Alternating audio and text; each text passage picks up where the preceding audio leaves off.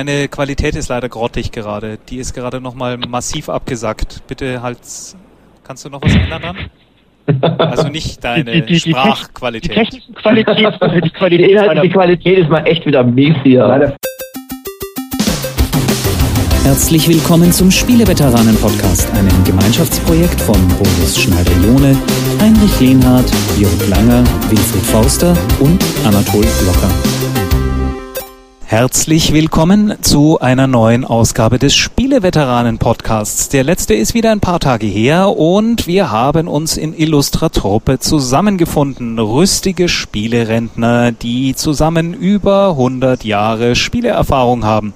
Ich darf diesmal begrüßen Heinrich Lehnhardt im fernen Kanada. Grüß Gott. Dann Boris Schneider-Jone. Hallihallo. Winfried Forster am Ammersee. Servus. Und man glaubt es nicht, wir Im haben Aufnahmestudio München. Achso, Anatol Locker. Hallo? äh, ja, Anatol. aber, ja, ja, ja, ja, aber wir haben ja noch einen Star. Okay, okay, warte, war noch mal. ja, wir machen alles nochmal, weil Jörg Langer gerade online kam. Nein! Nicht alles. Nicht alles. Wer, wer lädt ihn ein? Ist wirklich bei mir? Jörg Langer kam online. Ja, jetzt, äh, gerade grün. Cool. red doch etwas schneller, Übrigens, Anatol. äh, Anatol, du bist immer noch ziemlich ähm, explosiv. Ja, ich krieg's nicht, ich krieg's nicht besser hin, leider. Ich habe alles schon versucht mit diesem scheiß Mikro. Bei der nächsten, aber danke für, den, für die Info. Ist das, ist, ist das ein Headset? Ist ein Headset. Ach, deswegen, weil sonst würde ich einfach sagen, noch ein, noch ein Stück weiter weg. Nee, nee, es hat Einfach ein kleines bisschen weg. Du bist Ich hab's sehr, jetzt du bist sehr laut, Mund, ich hab's deswegen. unter mal halt meinen Mund geklemmt gerade. Was hast Ah, du dir ja. unter den Mund geklemmt? Den Nintendo Perfektes Timing, 3DS, wir über den du gleich erzählen wirst. Wir waren gerade bei der? Vorstellung und okay, also, äh, Also- dann, wir machen die Vorstellung, dann äh, Nein, ist nein, es auch, nicht ich- wir ich- machen die Vorstellung. Jörg Jörg, macht die Nein. Vorstellung, weil Jörg hat nämlich keine Plosivlaute. Jetzt habe ich die per perfekte Ausrede.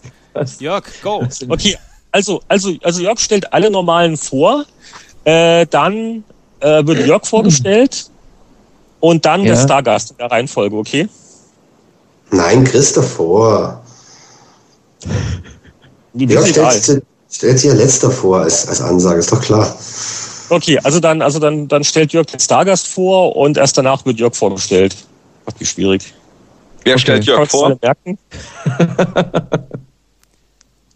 Und, äh, Chris, Chris, der Stargast, kann dann Jörg vorstellen. Und dann kann, und dann kann dann Chris sagen, und nicht zu vergessen, der, äh, unser globaler Gamer Jörg Langer, Okay. gerade, gerade aus dem E3-Heimflug gefallen, Nee, das ist Boris.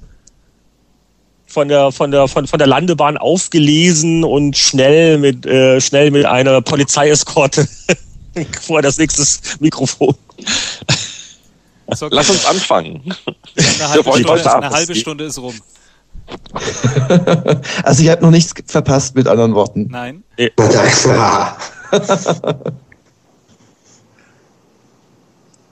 Okay, Und jetzt? Fängt Jörg an. jetzt Wer ist denn Mr. Z Ach, ah, aha, hi. Das- bin ich. Chris. Hallo Chris. Weil du bist bei mir hier so als gar nicht anwesend gekennzeichnet in Skype. Und Ja, Winnie, das mache ich, damit ich nicht von anderen Leuten jetzt angepinkt werde. Wer, Ah, okay. Und Winnie, Winnie ist abwesend, aber es stimmt doch gar nicht. so, nein, nein, nein, nein. Ja, jetzt muss ich, jetzt, mu jetzt muss ich ja Ja, die genau. Einleitung machen mit Hallo Ja, zu genau. den Multimeter-Leserbriefen und so. Oh Gott. Den wievielten Podcast haben wir denn? Keine Ahnung. 20? www.spieleveteranen.de. Ja, da schaue ich auch gerade im Moment. nee, kann doch nicht 20 sein. 20. Doch, 20. Ach, echt? 20. Ja, logisch. Fast nicht.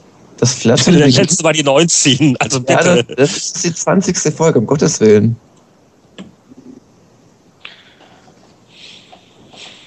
Okay, dann mache ich das jetzt mal. Bitte. Einen schönen guten Abend an die Hörer in der weiten, schönen, regnerischen Welt.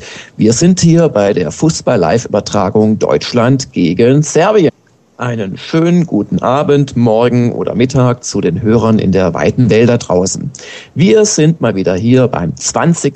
Veteranen-Podcast. Und wenn wir nicht gerade vom Chatlag geplagt sind, werden wir heute wieder ganz lange diskutieren über aktuelle Themen. Wir, das sind Anatol Locker. Der jetzt auch sein Mikrofon angeschaltet hat. Guten Abend. Boris Schneider-Jone. Hallihallo, alle zusammen. In der falschen Zeitzone Heinrich Lehnhardt. Ja, hallo, Halli. Gerade vom Kickboxen zurückgekehrt Winnie Forster. Servus. Und dann haben wir einen Stargast heute Abend, the one and only Chris Hülsbeck. Hallihallo. Und nicht zu vergessen, moderiert heute von Jörg Langer. Schön. Aber dann gebe ich mal ab an Heinrich, Boris oder Anatol oder Winnie. Ja, weil Also, äh, ich muss jetzt mal die, äh, An alle, an alle. Genau, an alle gleichzeitig. Kinders, ihr wart auf der E3. Ich habe nur die Pressemitteilungen mir hier angeschaut, die Pressekonferenzen per Video verfolgt. Wie war's? Wer war alles auf der E E3? Ich, ich. Ich. Chris war auf Day 3.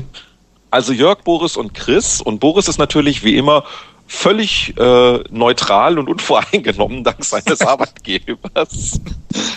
Werde mich also bei Boris, wie viel, äh, wie viel, wie viel Pfund hast du schon verloren, weil du seit Wochen schon Kinetic-Spiele testest? Erstens, es heißt Kinect, Herr Lehnhardt. Ups. Und- und- ich war nicht auf den Kinetic, das war doch Sony mit dem iToy. Und zweitens, äh, das gute amerikanische Essen gleicht das ja wieder aus. Also ähm, äh, ein Beispiel war, ich war dann gestern noch ein Salat essen und guckte so die Salatkarte an und unter den Salaten sind dann die Low-Calorie-Varianten, wo dann ein Salat mit diesen Spezialsoßen dann weniger als 600 Kalorien hat. Also da war ich schon wieder mal enorm verblüfft ähm, über die äh, Aufnahmebereitschaft der amerikanischen Nation, was ähm, äh, Energiewerte angeht und so. Aber ansonsten war die war, war das sehr schön und ja, ich habe auch ein bisschen bewegt. Aber ich rede mal, ich glaube, das große Thema, über das wir alle am Anfang reden wollen, ist natürlich die fast schon Überraschung der Messe. Es war ja dann vorher angekündigt, ist nämlich Nintendo 3DS. Ähm, das habe ich gesehen. Jörg, hast du dich dafür angestellt? Ich habe mich dafür angestellt, allerdings am letzten Tag und dann kam gerade, als ich mich so reingestellt hatte, so ein netter Anzugträger und hat vor mir wirklich die diese diese die, diese wie am Flughafen stehenden diese diese ähm, ja diese äh, Line Line Line Begrenzer. Ich komme nicht auf den Namen. Also das ähm, Absperrgitter. das das Absperrgitter sozusagen, diese Gummiteil ja, der Absperrbänder, wirklich dann äh, vor meiner Nase äh, umgesteckt und ich stand auf einmal draußen, so als als Zweiter einer, einer kleineren Schlange und wir durften nicht mehr. Aber ähm, mein Kollege, der mit war, der, der Florian Pfeffer hat's gesehen und der war ganz beeindruckt. Aber ich kann leider auch nur aus, aus äh, zweiter Hand äh, drüber reden. Und äh, zwar positiv, äh, dass es wirklich funktioniert, ohne rumkonfigurieren. Man guckt drauf und es ist 3D. Und es wirkt halt so ein bisschen, als würde man durch seinen 3DS in einen Schacht reinschauen. Und in dem Schacht gibt's eben also mehrere Ebenen, vorne, hinten und so weiter. Ähm, und, und negativ ist wohl, man, man darf es nicht sehr drehen oder, oder äh, kippen, das Gerät, sonst ist der 3D-Effekt auch gleich wieder weg. Und zwar meinte Florian, dass das äh, so schnell äh, eintritt, dieser unangenehme Effekt, dass man bei einer rüttelnden äh, S-Bahn oder U-Bahn wahrscheinlich schon keinen Spaß mehr haben wird. Aber die, die Begeisterung und der, der Wow-Effekt überwiegen. Ähm, also da hat Nintendo offensichtlich einen ziemlichen, äh, ja, ziemlichen ja, Hammer gelandet und, und auch von der Technik her einfach funktioniert. Es hat auch äh, wohl zwei Kameras, äh, mit denen man angeblich dann auch 3D-Aufnahmen machen kann. Also es klingt so gut, dass ich mich ziemlich geärgert habe, äh, mich zu spät angestellt zu haben. Ja, die Kameras sind vielleicht zum Tracken da, oder? Nein, nein. Das Interessante war ja, es gab ja unten eine Demo auf dem Messestand und äh, ich habe es ja geschafft und ich sage nicht wie, äh, um Leute zu schützen, äh, mich in den Pressebereich reinzumogeln dieses Jahr. Und die hatten, äh, das hat, ne- die haben sie wohl auch nicht von Anfang an gehabt. Die hatten nämlich so eine Augmented Augmented Reality Demo. Also muss dazu sagen, dieser 3DS, man hat ihn in der Hand und hat eine 3D-Kamera. Und diese 3D-Kamera guckt nicht den Spieler an und man denkt sich die ganze Zeit, warum haben sie das gemacht? Das, was in der Fachpresse auch steht, ist, man kann damit so 3D-Fotos machen. Was sie aber oben noch hatten, war so eine Augmented Reality Demo. Ihr kennt das vielleicht, es gibt schon diverse Webseiten und so weiter. Ja, ja, man ja. legt so ein so ein Kreuz auf den Tisch und hält dann seine Webcam drauf und anhand der Form des Kreuzes weiß dann die Webseite oder das Programm, wie man da ein Monster in das Videobild reintut, das dann perspektivisch ist. Und das machen die Brüder mit dem 3DS in 3D. Also die hatten eine Demo. Du hältst die, du hältst den 3DS auf deinen Tisch und legst die Karte drauf und auf einmal sinkt diese Karte in den Tisch rein und ein Monster krabbelt raus aus Oh deinem Tisch in Gott. 3D. Und, und der Pokémon. ganz und der ganze Tisch kann auf einmal Wellen schlagen und das alles in 3D. Das war wirklich extrem beeindruckend. Ähm, dafür sind die 3D-Kameras da, dass sie halt solche Dinge machen können. Und man kann Mhm. auch 3D-Fotos machen äh, und so, aber die dann eher von, von niedriger Auflösung. Der 3D-Effekt ist klasse und was Jörg meinte, ist, es ist extrem blickwinkelabhängig. Das heißt, wenn man an dem Ding wackelt oder auch wenn man die Entfernung ändert, also den, den Sichtabstand ändert, kann der 3D-Effekt verschwinden. Aber sie haben diesen Schieberegler an der Seite, wo man den 3D-Effekt äh, ein, nicht nur ein- und ausschalten kann, sondern auch in der Stärke verändern kann. Und das ist wirklich, wenn du den runterziehst auf 2D, hast du ein glasklares, Hm. blickwinkelunabhängiges 2D-Bild. Also du kannst dann in der Bahn höchstens sagen, ich schalte halt den 3D-Effekt aus. Mhm. Äh, und dann werden sich die meisten Sachen auch weiterhin spielen lassen. Und Sag äh, mal, ich habe so ein paar Boris, ist es denn Ja. auch so, dass der, der nimmt ja mit einer Innenkamera irgendwie deine, muss der deine Augen quasi vermessen oder Nee. feststellen, wo die, wo die sind? Wie, wie Nö. erkennt, wie kann der dieses 3D-Bild erstellen und auf dich selber, dass das gut funktioniert? Nö, de- den Effekt hatte ich jetzt gar nicht. Also du musst am Anfang, du musst die Position finden, wie du die Hände halten musst, dass du das optimale 3D-Bild hast. Das stellt sich nicht automatisch auf deine Augen ein. Also Ähm, so wie ich ah, das okay. sehe, ist das ist das Ja, fix. nee, nee, Anatol, glaube ich, denkt, denkt, äh, dass das anders funktioniert, als es funktioniert. Also die, äh, das ist wirklich der Bildschirm, der den 3D-Effekt äh, herstellt. Der hat quasi für links und rechts ist der irgendwie anders angeordnet, die, die, die, die, die Pixel. Und dadurch kommt der 3D-Effekt. Es ist also nicht dieser Effekt, der darauf basiert, dass deine Augen- oder Kopfposition ähm, ähm, ähm, getrackt wird und dadurch quasi äh, per Software das dann berechnet wird. Also es ist wirklich, Richtig, äh, das war mein Gedanke nämlich. Genau, ja.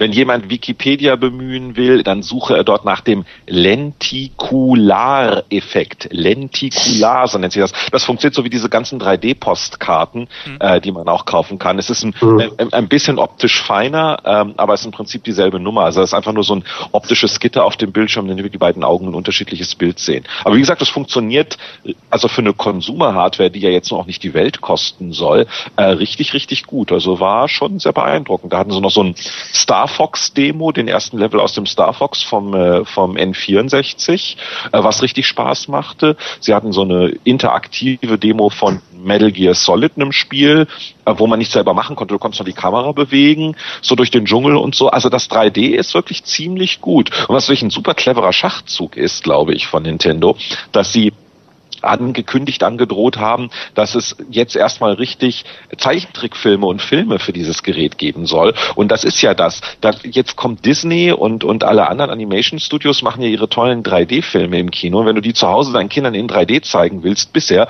musst du halt nochmal für 2000 Euro einen Fernseher und nochmal vier 3D-Brillen und einen 3D-Blu-ray-Player und was weiß ich was alles kaufen. Aber nein, wenn sie es wirklich schaffen, diese ganzen 3D-Filme billig für Nintendo D 3DS anbieten zu können, haben die dann eine richtige neue Goldgrube, glaube ich. Eine Das lustige kann er so sagen, ohne von Microsoft jetzt irgendwie Ärger zu bekommen? Ja, natürlich muss man sich auch ein Kinect an Weihnachten nach Hause stellen. Und da Nintendo die ganze Zeit auch davon sagt, es kommt dieses Geschäftsjahr, also bis März 2011 auf dem Markt, wäre jetzt meine private Vermutung, es wird eben nicht an Weihnachten zu kaufen sein. Ist auch keine der Software so weit fertig, dass du sagen würdest, ah, da ist jetzt ein Spiel, das so äh, in drei oder vier Wochen fertig ist oder Mhm. sowas. Also ich gehe mal davon aus, wir sehen das erst kurz vor knapp, irgendwann nächsten Februar, März auf dem Markt. Und bis dahin kann man sich ja äh, zum Beispiel ein Kinect kaufen. Ne? Habe ich heute schon Kinect gesagt? Äh, nein, nein, nein, nein. Oder- ich, ich oder muss, PlayStation Move. Stopp, stopp, stopp, stopp, stopp. Nicht, nicht abschweifen. Äh, so, jetzt muss ich mal ein bisschen rummeckern. Die eine Frage, die sich mir halt stellt, und ja, ich habe das Ding nicht selber gesehen, also völlig inkompetent jetzt. Wie lange regt sich die Menschheit über diesen 3D-Effekt auf? Ist das wirklich so toll, dass man sagt, ähnlich wie höhere Auflösung oder mehr Farben, ja, da gewöhnt man sich dran, das wird Standard oder ist das nicht wirklich nur ein Gimmick? Jetzt ähnlich wie die Welle von 3D-Filmen in Kinos, was jetzt, wo ich jetzt auch vermute, das ebbt schnell wieder ab äh, und die Leute sind dann doch mal wieder am Film interessiert und ob das jetzt noch einen 3D-Effekt hat oder nicht, wird eher zweitrangig.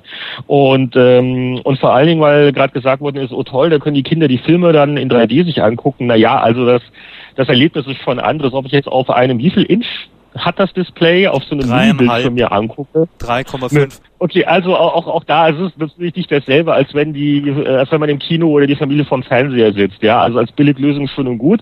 Und das, das höre ich aber jetzt auf mit der, mit der letzten Frage, was wird das Ding kosten? Also der Nintendo-Chef hat Interviews gesagt, ja klar, das ist teurer der Herstellung als ein DS und wir verkaufen Hardware nicht mit Verlust. Also sprich, es wird äh, teurer sein ähm, als äh, die aktuelle DS-Generation. Und das allerletzte, wo ich auch noch skeptisch bin, ist äh, wenn man jetzt 3D weglässt, was ist denn eigentlich so toll daran? Ist das jetzt sonst von der Grafik deutlich verbessert? Oh ja, Oh ja, also das Ding ist, sieht wirklich, also die 3D-Grafik ist um Klassen besser als das, was du zurzeit auf dem DS kriegst. Ähm, es wird kompatibel sein zu den bisherigen DS-Spielen. Das heißt, du hast, einen, du hast einen klaren Upgrade-Pfad und dann deuten sie ja Dinge an, dass sie auf einmal vorhaben, deutlich mehr mit Online zu machen. Dann haben sie noch diesen Analog-Stick zusätzlich drin zu dem normalen Steuerkreuz und so. Also es ist in allen Bereichen Input, Output, Prozessorleistung, Grafikleistung, interner Speicher, äh, Online-Dienst und so weiter. Es ist in allen Bereichen eine Erweiterung des aktuellen Nintendo DS und rückwärtskompatibel und hat noch den 3D-Effekt obendrauf. Also ich würde es mal nicht unterschätzen, ähm, dass das eine interessante Kiste ist, weil du halt die ganze DS-Library auch noch benutzen kannst und so. Also im Gegensatz zum DSi XL, wo wir uns alle gefragt haben, ja, warum eigentlich und insbesondere warum dieser irrsinnige Preisunterschied zum normalen DSi, ähm, ist dieser 3DS was, wo ich dann ernsthaft sagen würde, ja, äh, das nehme ich. Und umgekehrt natürlich auch, was wir schon, schon gesagt hatten vor zwei oder drei Podcasts, ist natürlich, die grobe, gro bloße Ankündigung eines 3DS in derselben Woche, in der der XL schippen sollte, äh, war natürlich doof und jeder, der das jetzt gehört hat, wird einen Teufel tun und sich innerhalb der nächsten sechs oder acht Monate äh, noch ein portables Nintendo-Gerät holen, wenn wir jetzt alle wissen, da kommt ein 3DS in Zukunft und der ist um ja, viel besser. Die, Hard die Hardcore-Gamer oder die Leute, die sich wirklich dafür interessieren, ähm, die anderen nehmen den, den XL einfach mit, weil er im Handel liegt. Ja, wird er jetzt wahrscheinlich demnächst sehr preiswert werden, würde ich mal sagen. Aber das, was, was ihr erzählt über, den, über das 3D-Gerät, finde ich, klingt, klingt, klingt super, weil du hast eine, eben eine technisch stärkere Hardware in jeder Beziehung, so wie halt jedes, jedes neue Gerät, plus ein Gimmick und lass es nur ein Gimmick sein. Aber ich finde, das ist, das ist genug. Also das klingt gut. Und ich finde es schade, dass ich es nicht gesehen habe und freue mich darauf, wenn das erste Gerät mal in Deutschland zu spielen ist, Nintendo. Das, das, ich habe mich übrigens, Stopp, Chris ist Ich habe mich ja. übrigens auch eine Stunde an, ich habe mich da auch eine Stunde angestellt, äh, obwohl ich leider Gottes äh, kaum 3D sehe. Ähm, und, ich auch äh, Wie kompatibel ist es mit Brillenträgern und Leuten, die stark kurz- oder weitsichtig sind? Ja, also ich habe auf, der, auf dem linken Auge nur 15 Prozent, deswegen habe ich auch von Avatar nicht so viel gehabt wie andere Leute. Äh, aber ich habe ein klein bisschen was gesehen bei einer der, der Tech-Demos und ähm, äh, was mir nur aufgefallen ist, ähm, äh, gut, das kann jetzt vielleicht auch an, an meiner Sehschwäche liegen, äh, ich habe ziemlich schnell Kopfschmerzen bekommen. Mhm. Ähm, also ich, ich glaube nicht, dass ich das jetzt irgendwie stundenlang spielen könnte so. Äh, ansonsten machte das Gerät aber einen guten Eindruck, auf jeden Fall. Also es war schon eine Überraschung und die hatten auch wirklich unheimlich viel, äh, naja, zumindest äh, äh, Beta-Alpha-Versionen oder sowas von Spielen da. Ähm, das äh, war schon ein recht kräftiges, äh, eine kräftige Präsenz da. Ah, nochmal zurück zum Star Fox, äh, Boris, das war eben kein neues, kein, kein neues Spiel, sondern es war tatsächlich eine Emulation von, von dem alten, meintest du? Also das sah aus wie der erste Level aus dem Star Fox für N64, war grafisch auch nicht aufwendig. Was habe ich noch gesehen? Ein Pilot Wings. Äh, das also das sah äh, kräftig geupgradet aus. Also es war Mhm. schon, also ich nehme mal an, dieses Pilot Wings könnte eine der Launch-Titel sein. Dieses Star Fox war eher eine Tech-Demo. Ich habe noch gesehen, Metal Gear und diverse andere. Ich habe gar nicht alles gesehen. Muss dazu sagen, Nintendo hatte nicht nur zwei, drei Demos, die müssen an die 15, 20 Demos insgesamt gehabt haben von unterschiedlichen Titeln und so. Also einer alleine konnte auch gar nicht alles sehen, äh, was die so hatten. Und dann noch 3D-Kamera hier und so. Also ähm, die waren da schon richtig vorbereitet. Das war nicht so eine Vorstellung wie, hier ist ein Gerät und ein Spiel oder so. Die waren schon tief drin. ich, ich, ich, ich sehe nur eine faszinierende Perspektive. Nintendo war ja immer so Massenmarkt und das billigste Gerät in die einfachste Technik. Und Nintendo äh, im Mobilbereich in die ganz klar höherpreisige, sophisticated Ecke gehen. Und wenn, wenn, wenn, wenn, wenn, wenn Apple sich ein bisschen mehr wirklich äh, um Spiele kümmern würde, hätte Apple einen Stand auf der E3 gehabt und 99 Dollar ähm, iPod Touch angekündigt. Und das ist so für mich irgendwie das dann das einfache Massenmobilspielegerät der Zukunft, das das billiger ist und äh, wo ich halt eine, eine Masse an, an, an billigen Spielen im, im App Store habe. Ja, aber sie verkaufen ja die, die, äh, sie verkaufen ja Massen. Sie verkaufen das iPad ist ausverkauft überall. Die iPhone 4 waren innerhalb von weniger Stunden komplett die Vorbestellung, die kommen nicht mehr hinterher. Ja gut, okay, Also die äh, brauchen das ist ein teurer keine High-End- High-End. 99 auf jeden Euro Fall. Teil mehr, wenn sie jetzt Also ich- 499 dafür verlangen können. Ich, ich denke auch in der Richtung ist es äh, auf jeden Fall ein sehr guter Zug von Nintendo, sowas zu machen, weil das wirklich was ist, was du auf dem iPhone nicht kriegen kannst, diese drei, dieser 3D-Effekt. Aber deswegen, also ich bin gespannt, wie dieser Markt in 18 Monaten aussehen wird. Nach dem Motto, Nin- Nintendo eher höherpreisig Premium, Massenmarkt sind irgendwelche iPod Touch-Versionen und die, und die PSP, die Jüngeren wissen gar nicht mehr, was das mal gewesen sein soll. Äh, Was man dazu sagen muss, ist ja, dass Nintendo gesagt hat, wir machen ganz viel mit Wireless und so weiter, ohne es zu spezifizieren. Und ich glaube, dass Nintendo auch sich sehr genau App Store anguckt. Die geheime Waffe von Apple ist ja nicht das Gerät, sondern ist der App Store. natürlich. Und dass du Spiele für, dass du Spiele für 5 Dollar kaufen kannst. Und das Ja. ist ja das, was, wo jetzt Nintendo aufpassen muss. Wenn die eine Modell, äh, Modulmodell weiter festhalten, wo Module halt 40 Dollar, 40 Euro das Stück kosten, ähm, das funktioniert nicht mehr durchgehend. Da gibt es sicherlich weiter einen Markt für oder so, große Spiele, die man da so bringen kann. Aber ich glaube, Online-Distribution äh, wird eine Rolle spielen, ähm, auch wenn PSP Go völlig gefloppt ist überall und die ja, also, das hat aber andere Gründe. Also, Richtig, genau, das hat nicht, gar nicht zu sagen. naja, es, es gibt die P also man muss auch sagen, es gibt die PSP Minis für wenig Geld. Da kann ich auch einen Field Runners und so weiter kaufen. Ist ja jetzt Mhm. also ähm, Apple hat das geschafft und die beiden anderen haben es bisher halbherzig emuliert. Aber wenn wenn sich Nintendo wirklich hinsetzt und sagt, wir brauchen jetzt einen Online-Vertriebskanal, der richtig funktioniert, so wie bei Apple, ähm, das ist, glaube ich, der mit, mit da der entscheidende Punkt. Und die Tatsache, dass sie wenig darüber gesagt haben heute, äh, sehe ich eher als Indikator, dass Nintendo sehr genau darüber nachdenkt, was sie beim 3DS noch äh, im Spielevertriebsmodell ändern Vor, müssen. vor allen Dingen, Nintendo hat ja schon vor, na, vor einem Jahr, als der DSi rauskam, ja, eigentlich mit sowas schon angefangen zu experimentieren und wir sind uns alle einig, es ist schlecht und unzureichend, aber man lernt ja. Ey, Moment, Nintendo experimentiert seit 30 Jahren damit und das ist die Firma, die angefangen hat, also mit der virtuellen Distribution. Also ich bin mir sicher, dass Nintendo sich das sehr genau angeschaut hat mit auch oder anschaut, was Apple macht. Nintendo war die erste Firma, die Spiele wirklich professionell virtuell distribuiert, Aber, aber das, aber das, das, das sehe ich, äh, sehe ich genauso wie Boris gesagt hat. Das ist, das ist also fast jetzt wichtiger als irgendwie noch, äh, noch, noch, noch ein paar Polygone mehr oder der 3D-Effekt, aber äh, die äh, Software-Vertriebsplattform und gleichzeitig muss Nintendo natürlich den Einzelhandel glücklich machen, aber vielleicht wird es eine Mischform, dass halt gewisse First-Party-Titel von Nintendo weiter exklusiv halt auf Modul kommen, aber dass ähm, die gerade die, die Third-Parties äh, die ja eh mal ein bisschen skeptisch sind bei den neuen Nintendo-Geräten, weil nämlich die äh, Käufer der Geräte dazu neigen, nichts außer Nintendo-Spielen sich zu holen, dass die, dass die Third Parties äh, primär über so ein Online-Ding gehen. Ah, ich Mhm. weiß es nicht, aber ja, wie Ich könnte jetzt- gesagt hat. ich könnte jetzt nochmal, ich habe im Flugzeug so eine prophetische Idee gehabt und wir können dann ja im Jahr im nächsten Podcast prüfen, ob ich recht gehabt habe. Aber wenn ich Nintendo wäre, ich würde Folgendes machen. Ich würde Lehrmodule verkaufen für 40, 50 Euro. Äh, Und mit einem Lehrmodul äh, wirbst du die Lizenz, zwei bis drei Spiele downloaden zu dürfen. Und die sind dann an das Modul gekoppelt. Das heißt, sie sind mit der Seriennummer des Moduls verbunden. Und da hättest du mehrere Fliegen mit einer Klappe geschlagen. Der Handel verkauft die Module und hat seine übliche Marge an den Biestern. Du hast trotzdem eine Online-Distribution. Dadurch, dass die Software an das Modul gebunden ist, kannst du gegebenenfalls das Modul weiterverkaufen oder einem Freund geben oder sonst was damit machen. Das wäre eine relativ clevere Idee, wie man mehrere Welten miteinander verbinden viel, könnte. Viel zu clever, viel zu clever. Das wird es nicht geben.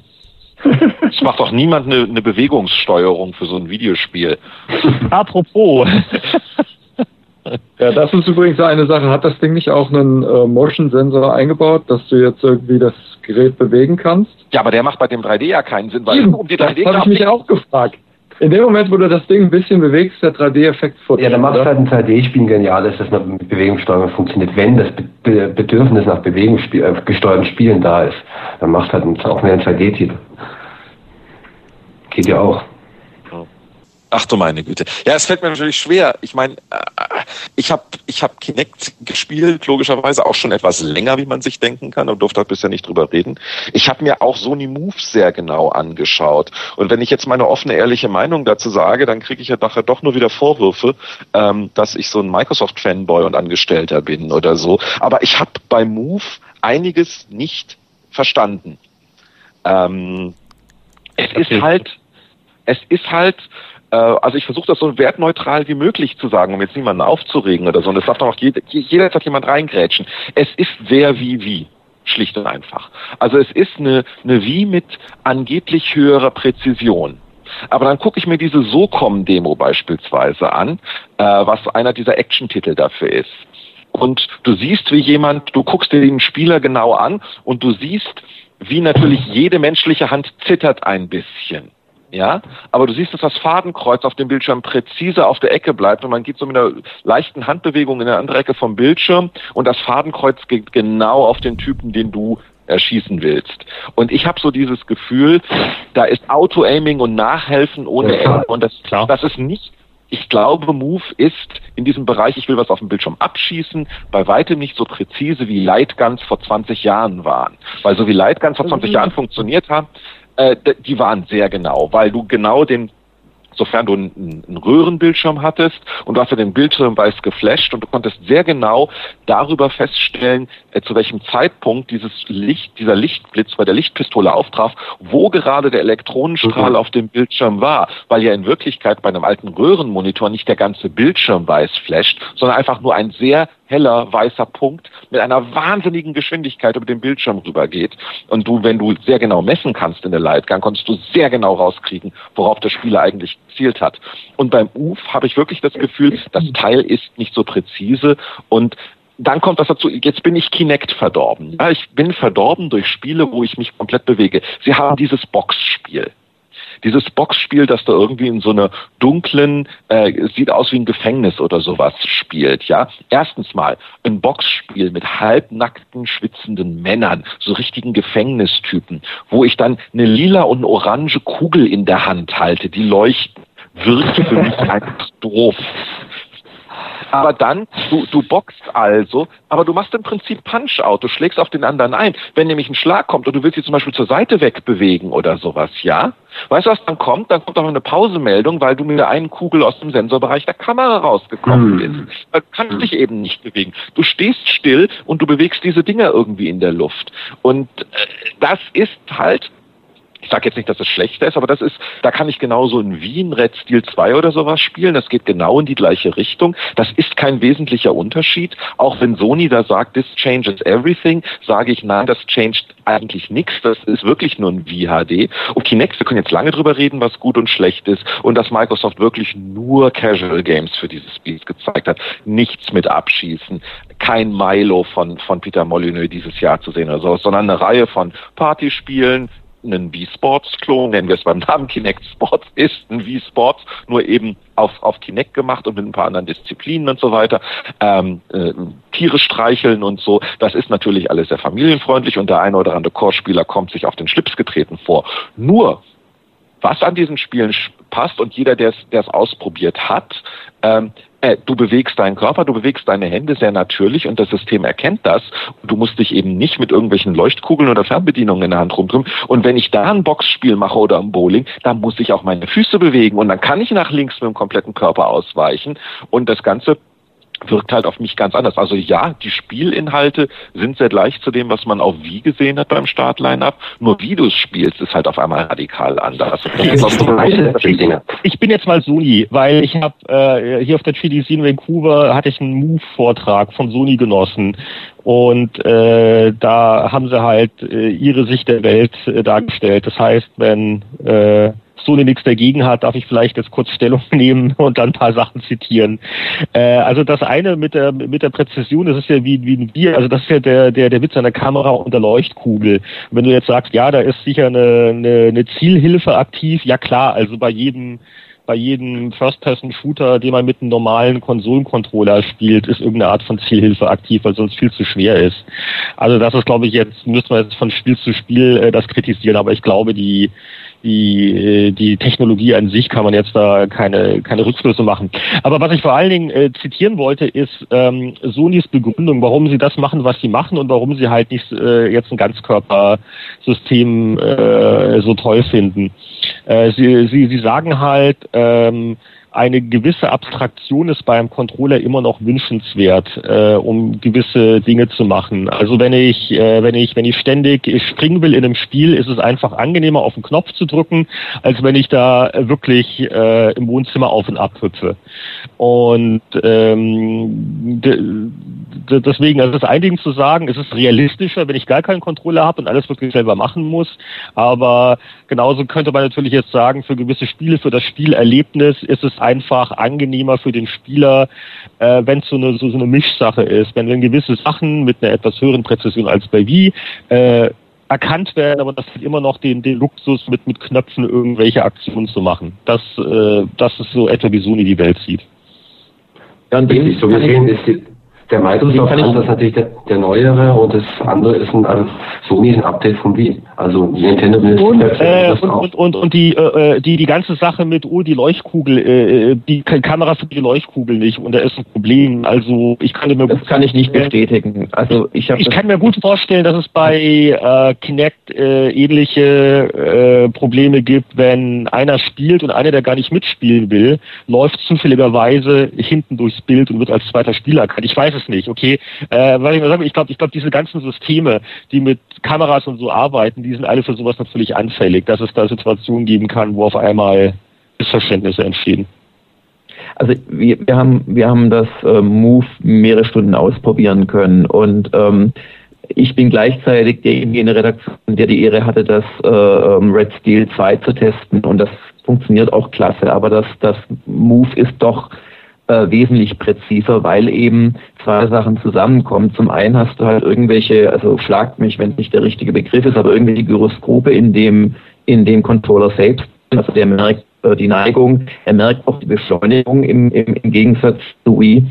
Ähm, und das zweite ist wirklich dieser leuchtende Ball. Und wir haben versucht, ähm, die, die Kamera quasi auszutricksen, indem wir mit einem sehr hellen Scheinwerfer oder, oder Taschenlampe mit so einem Xeon-Ding reingeleuchtet haben. Und das Ding hat trotzdem noch äh, genau die, äh, das, das PlayStation Move-Teil gefunden, eben aufgrund dieser Leuchtkugel, die übrigens auch äh, je nachdem eine Farbe annimmt, dass es sich von zum Beispiel deinem Pulli unterscheidet. Also wenn du einen roten Pulli hast, dann wird die Kugel eben blau oder gelb und eben nicht rot und solche Scherze.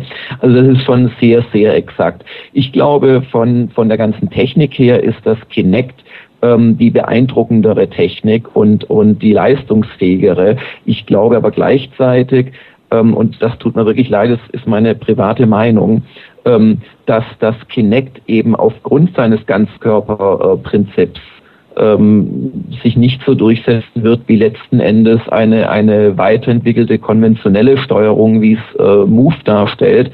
Ich kann nur von mir ausgehen und von Leuten, die ich kenne. Ich hasse es, mich, mich zu bewegen vor der Kamera. Ich möchte da nicht rumhüpfen. Es mag jetzt sein, dass für, für Kinect Dinge rauskommen, die da heißen Gesichtserkennung in einem Rollenspiel, wo, wo mein Gegenüber an meiner Mimik vielleicht sogar erkennt, wie ich gerade drauf bin. Das, das möchte ich alles nicht ausschließen, aber die momentanen Spiele, mal abgesehen davon, dass sie casual sind, mein Gott, ich habe auch mit, wie hieß das, äh, Wii Sports Resort eine Weile meinen Spaß gehabt. Ich, ich möchte einfach sitzen können und nur die Arme bewegen zum Beispiel. Und dann kann ich halt mit Move wirklich coole Sachen machen. Wenn ich zwei Controller habe mit diesem Bogen schießen, das funktioniert doch erstaunlich gut.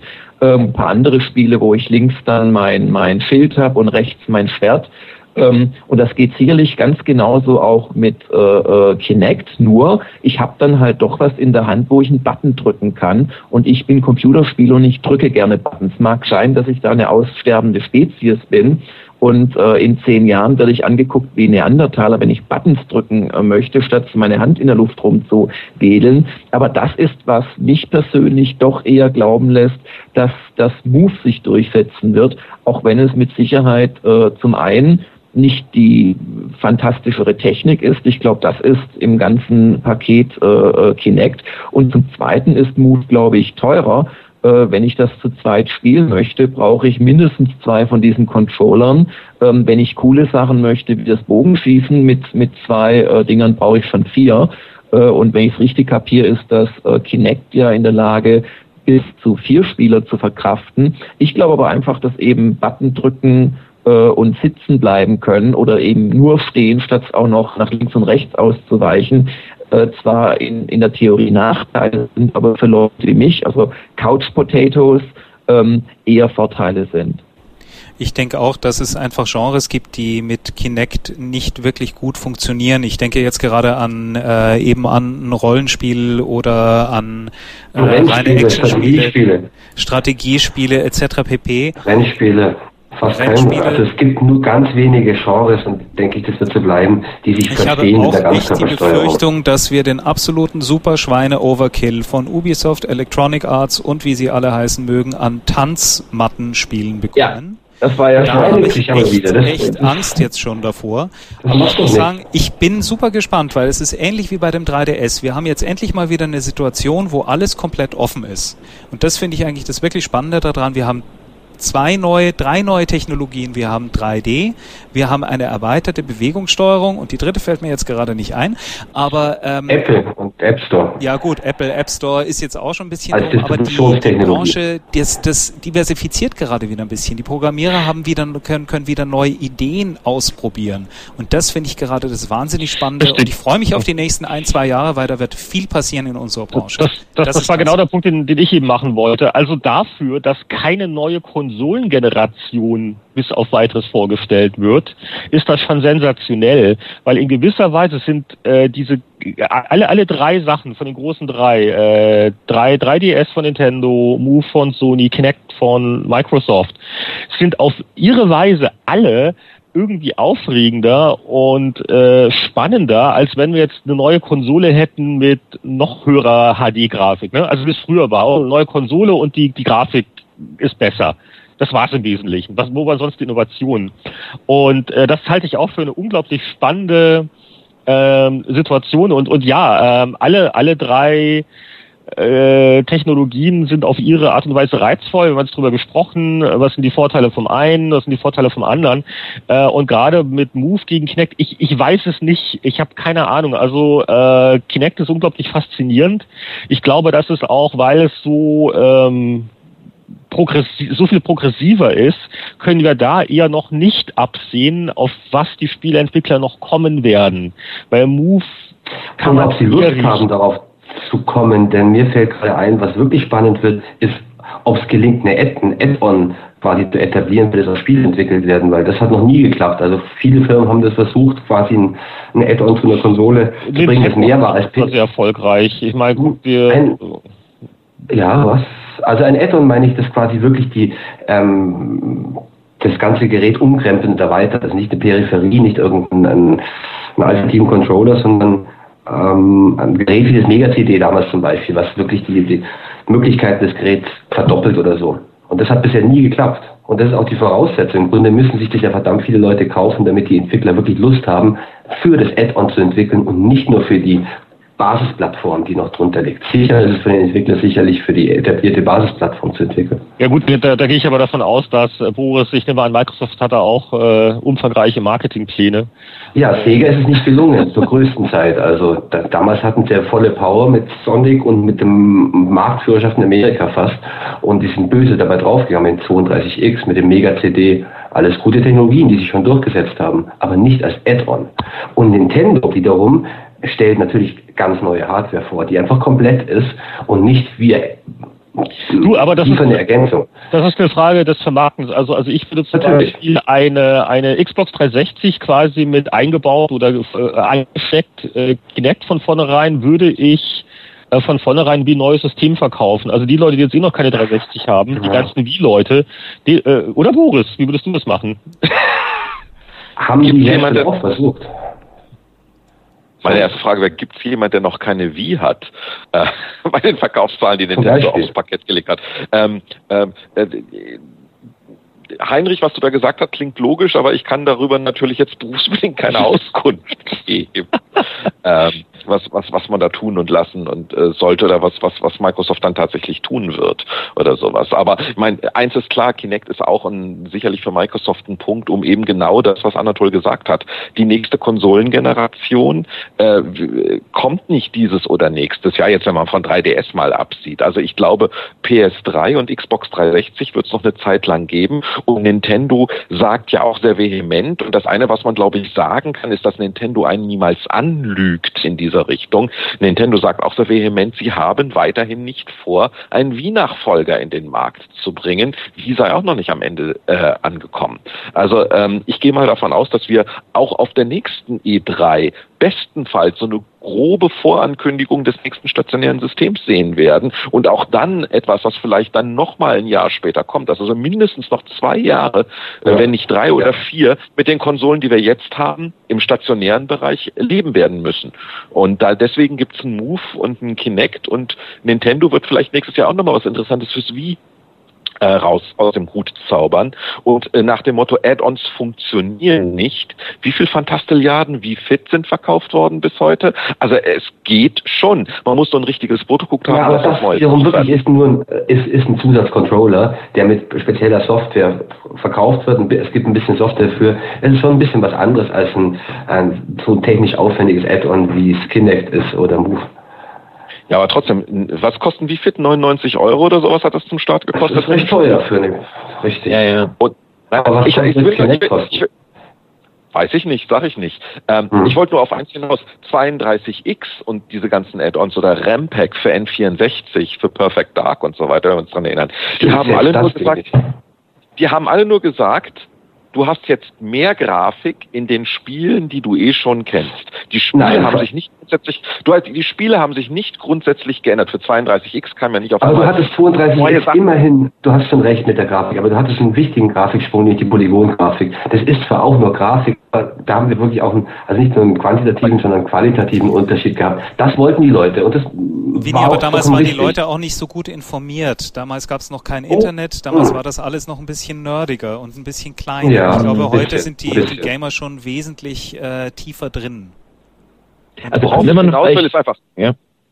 worauf ich hinaus will, ist, wie fit, wie fit, neues Spielprinzip. Sony Move für PlayStation 3, neue Spielprinzipien. Kinect, neue Spielprinzipien. Wir reden hier nicht über Upgrades, die die Grafik ändern, sondern wir reden ja, das, was genau. Winnie äh, neue Controller nennt und nicht nur neue Controller, sondern neue Controller, die neue Arten von Spiel auf allen drei Plattformen bringen. Und das, da kann es erfolgreich sein, weil das kann, glaube ich, und da hat so, da hat Nintendo mit Wii Fit den Beweis erbracht, da kannst du diesen Fluch des 32X durchbrechen. Ein, ich glaube ich glaube auch, dass ich glaube auch, dass das im Prinzip durch diese äh, drei erwähnten Technologien äh, oder auch man kann ja wie Motion Plus auch nennen, das wird sich auch so langsam dann weiter verbreiten über die Hintertür. Ich finde, es ist so ein bisschen wie, wenn man ein Add-on macht, das aber allein lauffähig ist und dann nennt man es eben, was weiß ich, wie jetzt Assassin's Creed 2 Brotherhood, ist es so eine Art 2.5. Ich glaube halt auch, dass damit so eine Art, ja, Xbox 2.5, PlayStation 3.5 ja, ja. und so weiter jetzt rauskommt und in Verbindung mit dem Internet, das ja auch alle drei Hersteller nutzen, wo sie immer wieder neue Contents anbieten. Die einen haben den Sportsender für US-Kunden, die nächsten haben die Filme, dass sie wirklich das ganz äh, geschickt anstellen, alle drei miteinander, um die Lebensdauer ihrer Konsolen tatsächlich, und wahrscheinlich war der Boris-Schätzung gerade noch sehr konservativ, noch drei, vier, vielleicht sogar fünf Jahre ähm, aktuell zu halten oder, oder zu verlängern, bevor sie dann wirklich mal eine neue Box mit noch besseren Chips drin veröffentlichen müssen. Das ist, glaube ich, das, was passiert. Und das muss man sagen, scheint vom Interesse her ja jetzt tatsächlich auch zu klappen. Was ich super finde, so, dann, was ich total klasse finde, dass es ein paar Sachen gibt, die sich nie ändern werden. Zum Beispiel Musik in Computerspielen. Und ich darf noch mal ganz kurz dran erinnern, wir haben ja auch noch einen Stargast hier. Chris. Sehr gut. Ja, äh, hallo, ich bin noch da, ja. Hier, hier, pass auf, da machen wir doch jetzt die perfekte Über Überleitung von der i3 zum, äh, zum Stargast. Und der Stargast äh, erzählt mal kurz von seinen, äh, von seinen Party-Impressionen von der i3. Ich glaube, du bist äh, primär deswegen auf die Messe gegangen, oder? Ja, ich war auf, ich war auf einer dicken Party, äh, die wurde von THQ äh, gehalten. Das war auf dem äh, Dach vom Standard Hotel in Downtown Los Angeles. Und das war wirklich ziemlich beeindruckt. Die müssen ein Heidengeld verblasen haben. Und äh, da habe ich, da habe ich äh, ein paar interessante Leute getroffen, ja. Und so ähm, spannende Business Deals eingefädelt oder was, was, was macht man auf solchen Partys? Das hoffe ich mal. Also für mich ging es natürlich primär darum, äh, eventuell neue, äh, neue Geschäftspartner zu finden. Äh, weil ich bin jetzt seit äh, anderthalb Jahren wieder selbstständig und äh, ja, mach halt nach wie vor viele Musik.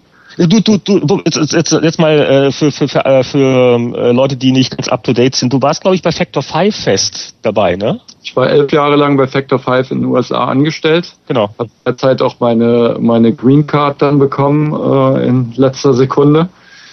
Und äh, dann ist äh, Factor 5 USA ja leider pleite gegangen. Implodiert. Da ja. kann man war halt zum, zum, zum Höhepunkt der Wirtschaftskrise äh, sind da mehrere Geldgeber auch mehr oder minder in Geldschwierigkeiten geraten. Und äh, es war einfach zu spät, um das Ruder rumzureißen. Was, was auch nicht geholfen hat, war der Totalflop von diesem Draftspiel für PS3, oder? Ja, das war leider eine sehr traurige Geschichte, weil da haben wir wirklich sehr viel Herzblut rein äh, äh, gegeben, um das Spiel zu machen. Und im Endeffekt, ähm, ja, es ist halt eben dadurch, dass es in den ersten Tests verrissen wurde, äh, den Bach runtergegangen. Das äh, hätte auch ganz anders laufen können. Hätten die ersten Tests gesagt, oh, das ist ein super Spiel, äh, dann hätte es sicher auch äh, anderweitig nicht so viele Kritik gegeben. Ähm, das ist eine gute Logik, ja. Die, die Sache war die, äh, ich, ich habe auch irgendwo ein Gerücht gehört und ähm, die Sache war die, wir, wir intern fanden die Steuerung okay und dann ist später wohl äh, das Gerücht rumgegangen oder ich weiß, also ich kann das selber nicht verifizieren, aber äh, da gab es wohl ein Firmware-Update, den die Entwickler alle hatten, der die ähm, diese äh, Six-Axis-Controls präziser machte. Und äh, Sony hat es wohl versäumt, angeblich äh, diesen Update den ganzen äh, äh, ja, dem Gesamtpublikum und damit auch den Spieletestern zugänglich zu machen, äh, bevor das Spiel veröffentlicht wurde. Also äh, das war wirklich eine, das war wirklich eine ganz uncoole Sache. Also die die die Controls sind im Moment präziser als diese ersten Tester das hatten. Und ah. wir wussten es nicht. Okay, das hat nicht geholfen. Das hat nicht geholfen. Und ähm, äh, also wenn das Gerücht wirklich wahr ist, ähm, kann ich mir auch gut vorstellen, warum das nicht weiter durch die Presse ging, weil damals äh, gab es ein paar äh, äh, peinliche Situationen für Sony mit, mit Hardware, die nicht funktioniert hat und allem möglichen und, und Verzögerungen. Äh, und die wollten sich dann nicht noch eine Schlappe leisten. Also Bewegungssteuerung hat ja für Sony einfach auch keine Rolle gespielt. Insofern war das sicherlich ein bisschen ungünstig. Factor 5 hat sich voll darauf konzentriert, aber für Sony war das ja total wurscht eigentlich. Ja, interessanterweise kam aber die Direktive wohl von ganz oben, dass ja, natürlich, da erstmal nur exklusiv mit dem Six Axis gewesen wäre, weil intern hatten wir natürlich auch Controls, die nur äh, klassisch funktioniert haben. Mhm. Also ähm, sehr, sehr ärgerliche Geschichte. Und ich glaube, das hat, äh, das hat nicht mal ansatzweise sein Entwicklungsgeld wieder eingespielt. Und ähm, danach haben wir uns halt mit äh, etwas kleineren äh, Publishern abgegeben, die dann, äh, als es eben dann wirklich knapp wurde mit der mit der Wirtschaft, äh, dann eben nicht mehr so ein gutes Standbein hatten. Und jetzt bist du quasi äh, frei fließender äh, Künstler, äh, immer noch in Kalifornien, nehme ich an. Genau, ich hatte mir dann auch äh, zu dem Zeitpunkt, als Factor 5 noch existierte, hatte ich mir dann auch gerade ein Haus gekauft. Gutes Timing. Ganz genau. Und äh, Sicherheit, wer braucht das? ich sitze hier nördlich äh, von San Francisco, 40 Meilen nördlich von der Golden Gate Brücke, ähm, in einem kleinen Ort namens Petaluma. Vielleicht kann es irgendjemand sich mal auf Google Maps angucken. Und äh, das da gerade? eigentlich sehr wohl. da, da, da ist doch irgendein Spieleentwickler, ein anderer noch, oder? Oder jetzt kommt das bekannt vor Petaluma oder kenne ich noch von der Karte? Also da, das, das, das von der Karte. Also es gibt hier ein paar in der Nähe. Also ich weiß auf jeden Fall in Novato, äh, da sitzen ein paar. Äh, ja. Take Take Two zum Beispiel hat da ein Office ähm, und ähm, in San Rafael sitzen auch noch ein paar Entwickler. Also die, die, die Gegend ist schon, ist schon ganz gut. Und äh, das ist ja auch alles alles nicht so leicht, nehme ich an, so als so freischaffender äh, Spielemusiker, oder? Also man, also ich glaube, der eine oder andere stellt sich das vielleicht so vor. So Chris Hülsbeck ist ja doch recht bekannt und die äh, und die Leute stehen Schlange, äh, ne, um, um, um Musik von Chris Hülsbeck zu kriegen. Und jeden Tag äh, musst du die mit dem, mit dem, mit dem Besen aus deinem Driveway vertreiben, die da mit ihrem Geld Richtig, genau. Äh, aber ich, ich, ich glaube, es ist, es ist auch nicht so leicht. Also äh, die Realität sieht leider anders aus. Ja, ich hatte auch eigentlich gedacht, äh, dass äh, ich mich einfach wieder selbstständig mache und dann klappt das alles so mit meinem Resümee. Aber leider ähm, diese elf Jahre, die ich da fest angestellt war, äh, da habe ich wirklich ziemlich viele Brücken, glaube ich, ähm, äh, ja, gesprengt. Verbrannt. auf jeden Fall. Ich nicht. Auf jeden Fall die ganzen, die ganzen Partner, die ich da in den 90ern hatte, als ich auch schon mal selbstständig unterwegs war, die äh, äh, sind jetzt alle anderweitig unterwegs oder existieren nicht mehr. Und ich musste da wirklich ganz von vorne anfangen. Und jetzt hat man natürlich auch deutlich mehr Konkurrenz als damals. Da gibt es sehr viele äh, Leute, die in Hollywood keine Arbeit finden, die aber auch sehr talentiert sind. Hm. Und äh, die machen jetzt alle Spiele auf einmal. Und äh, da, also da ist es halt nicht mehr so, dass es äh, auf die Sachen ankommt, die äh, ich damals wirklich sehr gut konnte. Programmieren und äh, mit Zahlen Musik machen und so weiter. Also das ist schon hart umkämpft und äh, ich, ähm, ja, das ist äh, ein täglicher Kampf, da auch dran zu bleiben. Aber mhm. äh, inzwischen habe ich ein paar Projekte gefunden und ein paar neue Auftraggeber und so weiter und es äh, scheint jetzt so langsam anzurollen. Auf jeden Fall, die Zeiten sind ja so schlecht, dass du sogar einen Auftrag für Spieleveteranen.de annehmen musstest. ja, das habe ich aber, glaube ich, auch mehr als Spaß gemacht. Ja, und, äh, ähm, das äh, hat mir auch einfach Spaß bereitet. Also, also der eine oder andere hat es vielleicht gemerkt, wir haben es noch gar nicht angesprochen, aber ab sofort, also ab Ausgabe 20 hat der Spieleveteran-Podcast seine eigene Chris Hülsbeck-Musik nur für uns. Yippie! Yeah! Und und ihr habt am Anfang das Jingle ja kurz gehört und am Ende der Sendung alle schon mal die Kassettenrekorder rausholen, wie wir früher mal vom Radio dann die Sachen aufgenommen haben. Ne? Ähm, die Älteren erinnern sich. Äh, und am Ende der Sendung gibt's dann nochmal die, die längere äh, Exit-Version, wie das heißt. Die dauert und das Klingelton, haben wir jetzt auch das Klingelton auf Lager? Den Klingelton, das, den, den, das, das muss man noch gucken im Rahmen unserer kommerziellen Strategie. ich, glaube, die, ich glaube, die kurze Version könnte man als Klingelton verwenden. Oh, yes. dann, okay. So, dann, äh, dann, dann äh, gib uns doch mal ein paar Einblicke. Wie, warum klingt das jetzt so, wie es klingt? Also, äh, Boris hat dich kontaktiert, äh, meinte, hier, machen wir diesen Podcast und wir brauchen Musik. Und, und wie, wie bist du dann auf das Endprodukt gekommen? Wie ist dann der kreative Prozess? Also ich war auf jeden Fall schon mal sehr begeistert ähm, und äh, dann dachte ich mir natürlich, wenn das ein Spiele-Veteranen-Podcast ist, dann müssen wir da auch irgendwie Elemente reinbringen von damals. Und äh, da gibt's ja auch einen, äh, da gibt's tatsächlich ein, ein Musik-Plugin, was C64-Sounds produziert. Und das habe ich dann also äh, vermischt mit ein paar moderneren Sounds und äh, aber es, es hört sich sehr Quadrasit, bei dem du auch mit Quadrasit, hast? Das, genau. Da habe ich genau. damals ja auch äh, Patches gemacht für und den äh, Michael, der das äh, produziert hat, kenne ich auch persönlich und ähm, das, das ist ein sehr spaßiges Ding. Ähm, ja, und da dachte ich mir, das muss auf jeden Fall irgendwie was Klassisches noch drin haben und dann sind da also so C64 Arpeggien und äh, der typische Lead-Sound und so weiter. Äh, also das war, das war richtig schöner Flashback und auch ein spaßiges Projekt. Jetzt, jetzt hast du vorhin schon eine ganz interessante Sache erwähnt. Du hast gesagt, früher war natürlich die, äh, die, die Technik anspruchsvoller oder wichtiger als Musiker, dass man einfach aus den limitierten Soundchips irre Sachen rausgeholt hat. Und, und, und heutzutage äh, ist, ist das ja äh, gewisserweise äh, einfacher, weil du ne, Computer, du, du, du, du drückst auf ein Knöpfchen und du kannst jeden Sound der Welt eigentlich machen, oder? Äh, ja, also die, die Produktion hat sich gewaltig verändert. Damals war das wirklich äh, Programmieren mit Zahlen und Maschinencode und so weiter um, um da überhaupt mal einen Ton rauszukriegen aus so einem Gerät. Und heutzutage ist das wirklich äh, äh, eine Studioproduktion, wie jede andere Musikproduktion auch. Äh, deswegen haben wir dann ja inzwischen auch äh, äh, Orchesteraufnahmen und alles drum und dran. Also Spiele heutzutage binden die Musik im Normalfall als äh, Wave- oder MP3-Dateien ein. Mhm.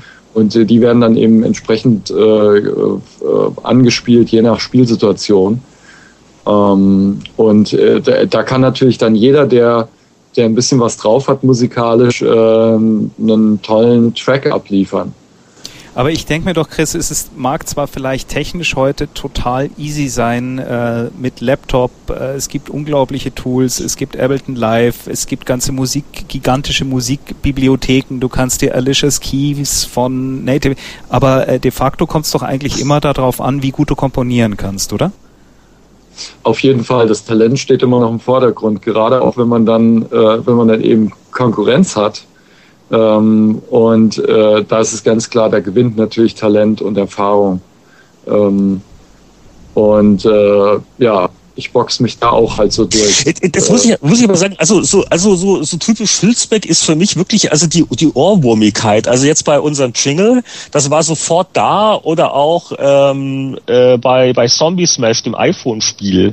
Also äh, ist, ist das sowas, was, was typisch, äh, typisch äh, Hülsbeck ist? Oder gibt's da so gewisse Lieblingsharmonien oder die, die du verwendest, dass das äh, so eingängig wirkt? Also ich glaube, das ist auf jeden Fall mein Markenzeichen. Äh, eingängige Melodien und schöne Harmonien und so weiter. Äh, das war ja schon immer mein Ding. Und äh, das ist auch, glaube ich, das jetzt, was mich ein bisschen absetzt von, von, dem, von den ganzen anderen tollen Talenten, äh, die dann vielleicht äh, äh, von aus, aus äh, akademisch-musikalischer Sicht ein äh, tolles Stück machen, was aber dann im Prinzip keine Emotionen erzeugt bei einem Hörer. Mhm. Äh, und, und das ist das, wo ich auch äh, denke, dass ich äh, über einen längeren Zeitraum weg ähm, da gute Aussichten habe, da wieder gut Fuß zu fassen. Und ja. ja. Go ahead. Das, das war es aber im Prinzip. Achso, das das war. Also dann, äh, wie, wie kann man das machen? Wir wissen ja, der Spieleveteranen-Podcast wird von, äh, ne, von, von allen Dichtern und Denkern und in der Spielindustrie in Deutschland gehört. Jetzt angenommen, da ist jemand, der sagt, Mensch, hier, wir haben hier ein Studio und wir machen da ein Spiel und uns fehlt noch die richtige Musik. Äh, Gibt es da irgendeine Kontakt-E-Mail-Adresse, die du preisgeben magst? Oder können wir die dann äh, auf der auf, Webseite oder? Genau, ich bin auf jeden Fall verfügbar und äh, wenn, wenn man auf meine Webseite geht, hülsbeck.com, Hülsbeck mit UE in dem Fall, mhm. äh, dann äh, findet man da so ein Con Contact Form und äh, das kriege ich in meine E-Mail-Inbox und dann äh, antworte ich auch sofort. Und dann würde ich jetzt auch gleich mit Chris äh, überleiten zum nächsten Segment der Sendung. Wir wollen nämlich gleich in einer, äh, in einer alten Zeitschrift wieder blättern. Wir wechseln ja immer so ein bisschen zwischen Powerplay und PC Player. Und diesmal ist die Powerplay wieder dran. Vor 20 Jahren Powerplay Ausgabe 7 90. Und wir hatten zu Beginn der Aufnahme kurz mit Chris geplaudert nach dem Motto, oh, was sind denn damals für Spiele getestet worden und äh, ist da irgendwas von dir dabei? Und meinte Chris, na, damals, Sommer 1990, da war ich mit was ganz anderem beschäftigt. Erzähl uns doch mal ein paar Anekdoten. Woran hast du daran gearbeitet? 1990, also das müsste eigentlich Turrican gewesen sein. Der Sommer von der Turrican-Entwicklung. Glaube ich, ja. Aber wir waren, vielleicht waren wir auch schon mit Turrican 2 beschäftigt. Also vielleicht war das gerade rausgekommen und ich hatte mich auch vorbereitet, äh, äh mich, mich selbstständig zu machen und äh, Kaeko zu gründen. Das muss so in der Zeit gewesen sein. Richtig, weil Turrican war äh, 89, ne? Ich glaube, das ist, ähm, ist Oder Anfang, Anfang 1990 ja. rausgekommen, im, im, im, im frühen Frühjahr. Okay. Und äh, äh, Turrican ist halt eins von diesen Spielen, das wird immer wieder auch in den User-Kommentaren auf Spieleveteranen.de äh, erwähnt. Hast du, dass du da noch besondere Erinnerungen an, an diese Entwicklungszeit? Ja, auf jeden Fall. Das war natürlich äh, im Prinzip meine Hochzeit in, in, in dem Zeitraum und äh, äh, das war auch das Projekt, was mir damals am meisten Spaß gemacht hat da. Ähm, sehr stark inspiriert von äh, japanischen Arcade- und, und Videokonsolen und so weiter. Ähm, und äh, das, das war einfach eine sehr unbeschwerte und äh, lockere Zeit. Und das war ja dann äh, schon das, das Factor 5 Team eigentlich, ne? Genau, das waren die, An die, An die, Anfänge des äh, Factor 5 Teams. Factor 5 Deutschland existiert auf jeden Fall noch die waren nicht betroffen von der, äh, von der USA-Pleite. Und äh, soviel ich weiß, halten die die Rechte auch noch. Ah ja, also da müsstest du nur mal anrufen und sagen, Kinders, wie schaut's aus? Und, ja, ich, ich glaube, da warten die Fans ja schon seit äh, seit Jahrzehnten drauf. Ähm, und äh, ich sag mal so, die Hoffnung nicht aufgeben. Ich weiß auf jeden Fall auch, dass da war, ähm, da, ich weiß nicht, das war das WiiWare oder äh, so, da gab's mal die die Turricans, die alten als Emulationen. Ähm, da konnte man ich bin mir sicher, es ist WiiWare. Jetzt, ja, könnte sein. Ich dachte jetzt ursprünglich, es wäre auch Sony gewesen, aber äh, ich bin mir nicht sicher. Also wenn, wenn, wenn irgendjemand äh, im Geheimen äh, bei Factor 5 Deutschland an einem neuen Turrican arbeiten sollte, bitte die exklusive Enthüllung äh, nur mit den Spieleveteranen. Das, äh, das ist schön. Chris ja. hat gesagt. Gut, dann Aber machen wir jetzt vielleicht nochmal einen kurzen Einschnitt wegen dem iPhone-Spieler, dem ich äh, gearbeitet habe, das Zombie Smash. Oh ja. ähm, weil das vielleicht auch ganz, ganz interessant hier reinpasst, äh, weil ich hatte wirklich das Gefühl, als ich an dem Projekt gearbeitet habe, das war wie in alten Zeiten. Ähm, das war ein kleines Team, zwei Programmierer, ein Grafiker, ein, ein Musiker und äh, damit haben wir dieses Spiel zusammengezaubert und ähm, äh, das, das sind Deutsche, die sitzen in der Nähe von äh, Bielefeld, Gütersloh, da die Ecke. Und ähm, die kannten mich noch, die waren Fans von meiner Musik aus alten Zeiten und äh, die wollten jetzt ihr erstes Spiel machen und haben dafür ein Studio gegründet. Die nennen sich Game Doctors. Mhm. Und ähm, ja, die, äh, das ist auch erfolgreich gewesen. Das ist vor äh, ein paar Wochen auch irgendwie Platz eins in dem gesamten App Store gewesen wow. bei Apple. Wow. Und äh, ja, das lief wohl sehr gut. Und wenn ihr wollt, kann ich hier auch mal die, ähm, vielleicht die Titelmusik einspielen. Irgendwie so anderthalb Minuten lang. Ja, gerne.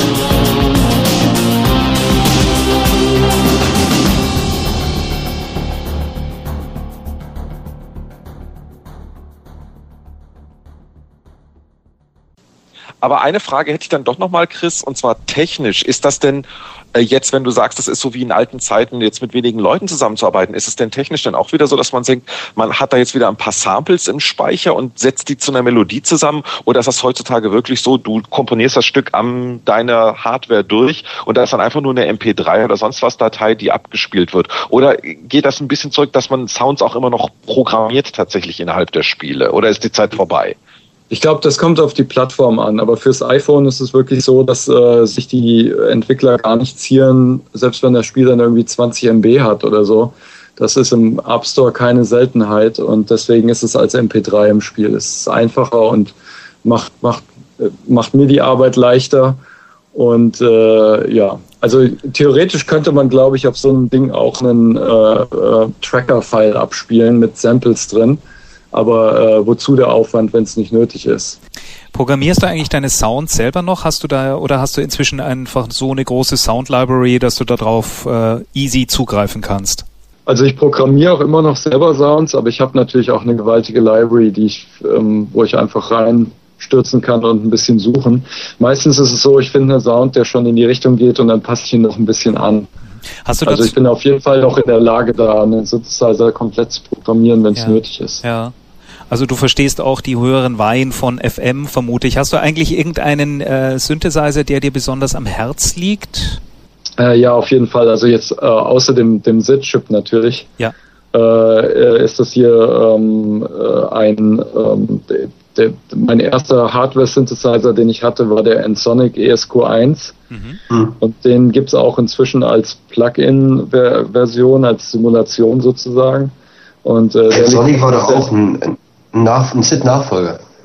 Der ist genau. Das Interessante war, ich bin, ich, ich habe mich in diesen Ensonic äh, verliebt und ich wusste das gar nicht, dass der der Entwickler von der Sound-Hardware da drin war auch der, der die äh, der die Sound-Hardware vom, also die die, die SID-Chip internen äh, Schaltungen. Richtig, ja. Aber der hatte hat. keinen Filterbug, hoffe ich.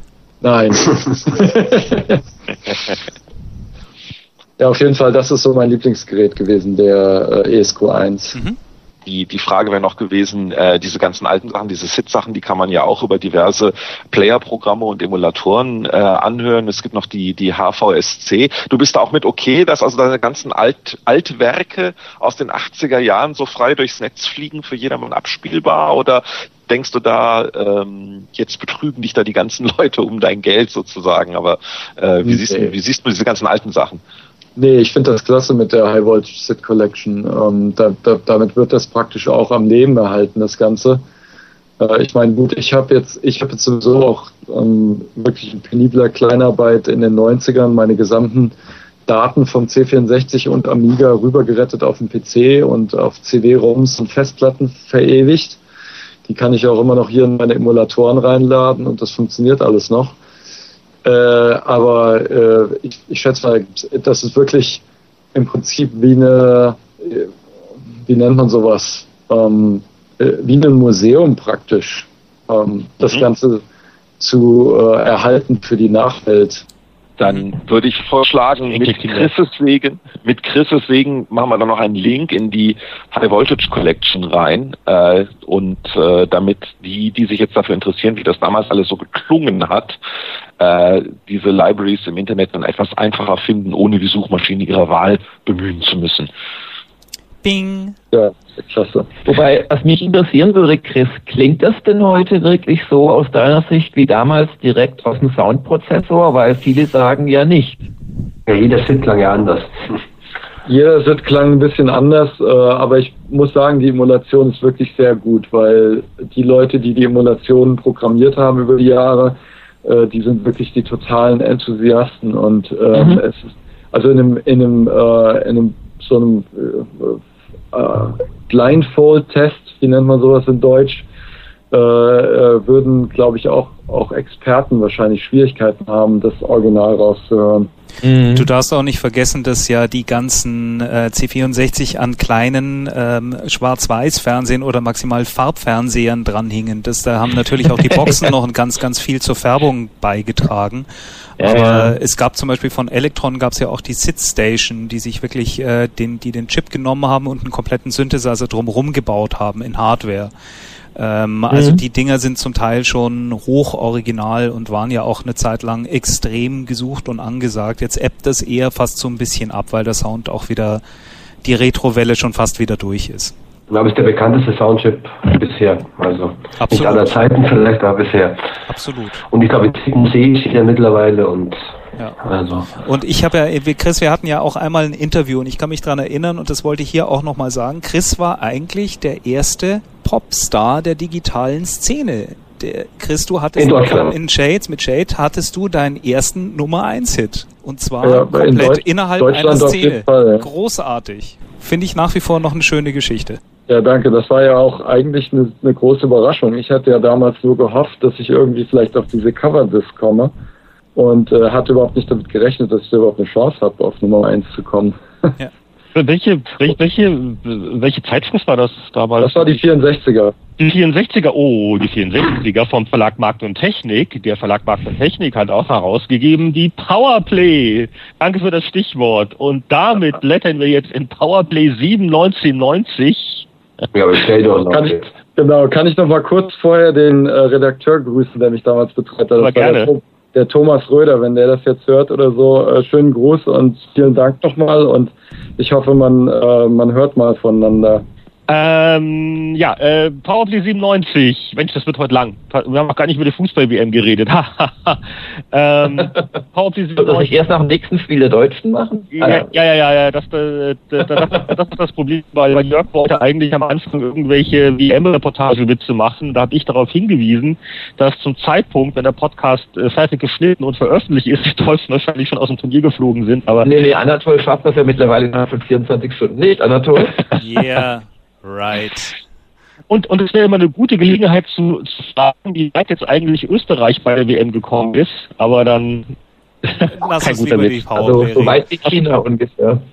Ja, da möchte ich als erstes mal bei der Powerplay 97, Juli 1990, äh, die wir heute uns anschauen, gemeinsam das Titelbild, das nahezu prophetische betonen, äh, das als erstes Hut ab vor Tetris, das neue Superspiel vom Tetris-Erfinder und dann auch exklusiv die Spiele Dragonstrike und Projectile ankündigt und so relativ klein sagt, ach übrigens auch dieses Railroad Tycoon.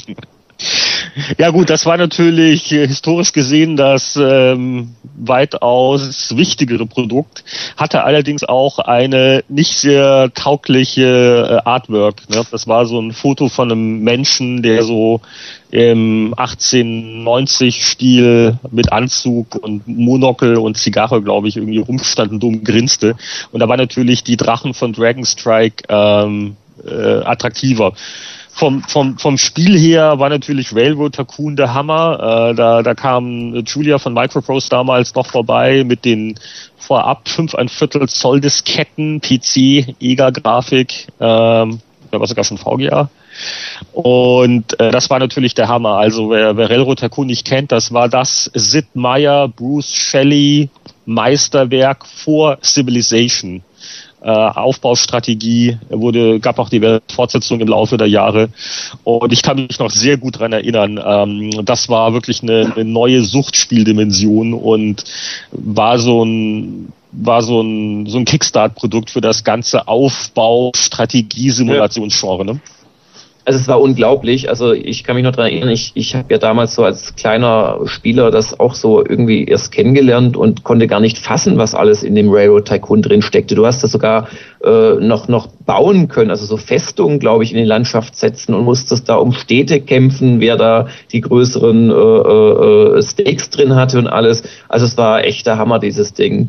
Ja, und, und äh, wenn ich mich noch äh, kurz selbst zitieren darf aus dem Meinungskasten, Äh, brillant hoch drei, Anwärter auf Spiel des Jahres, faszinierend, Bedienung einfach, Idee originell, Komplexität schwindelerregend, Schwierigkeitsgrad einstellbar, war damals auch nicht selbstverständlich. Und das Spielspaß bodenlos, haben auch 92 äh, Prozent gegeben, was glaube ich äh, wirklich okay war. Das war zum damaligen Zeitpunkt.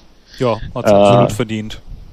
Äh, ein, ein Aber ihr habt, ihr habt, wirklich alles getan, um das Ding irgendwie runterzumachen. Nicht auf dem Titel erwähnt, dann dieses seltsame äh, rosa ja, klein, klein auf dem Titel erwähnt. Als Zeichnis.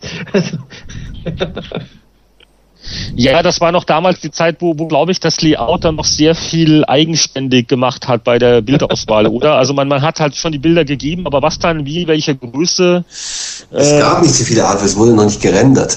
Und ich glaube, das SSI-Titelbild, das ist ja auch wirklich ein Original, ist ja auch nicht von SSI, sondern ein Original AD&D-Artwork. Ja, ja, also. Also nichts extrem hochwertiges aber, aber von, von den Screenshots her hat natürlich Railroad Tycoon nicht gar so viel hergegeben. Es war halt eine, eine Karte von oben, wo kleine Punkte und Züge waren. Ne?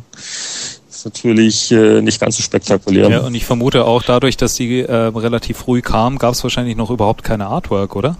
Gab es eine deutsche Box schon? Äh, also wir haben ein Foto im Editorial, wo die, wo die Julia die Packung hält. Die gab's ah. schon. Da guckt man ah, die, die Packung okay. an. Die ist halt völlig titeluntauglich. Äh, also Drachen schlagen äh, Heuschrecken, Banker ja, im Anzug. Ich erinnere mich, ich erinnere mich. Und ähm, übrigens, äh, nicht vergessen, wir werden den Link dann auch auf spieleveteran.de posten, aber dank äh, unserer Freunde von Cult Power kann man wieder digital mitblättern. Cultpower.de hat die komplette Powerplay 7 1990 zu eurer Belustigung äh, online gestellt zum digitalen Nachblättern.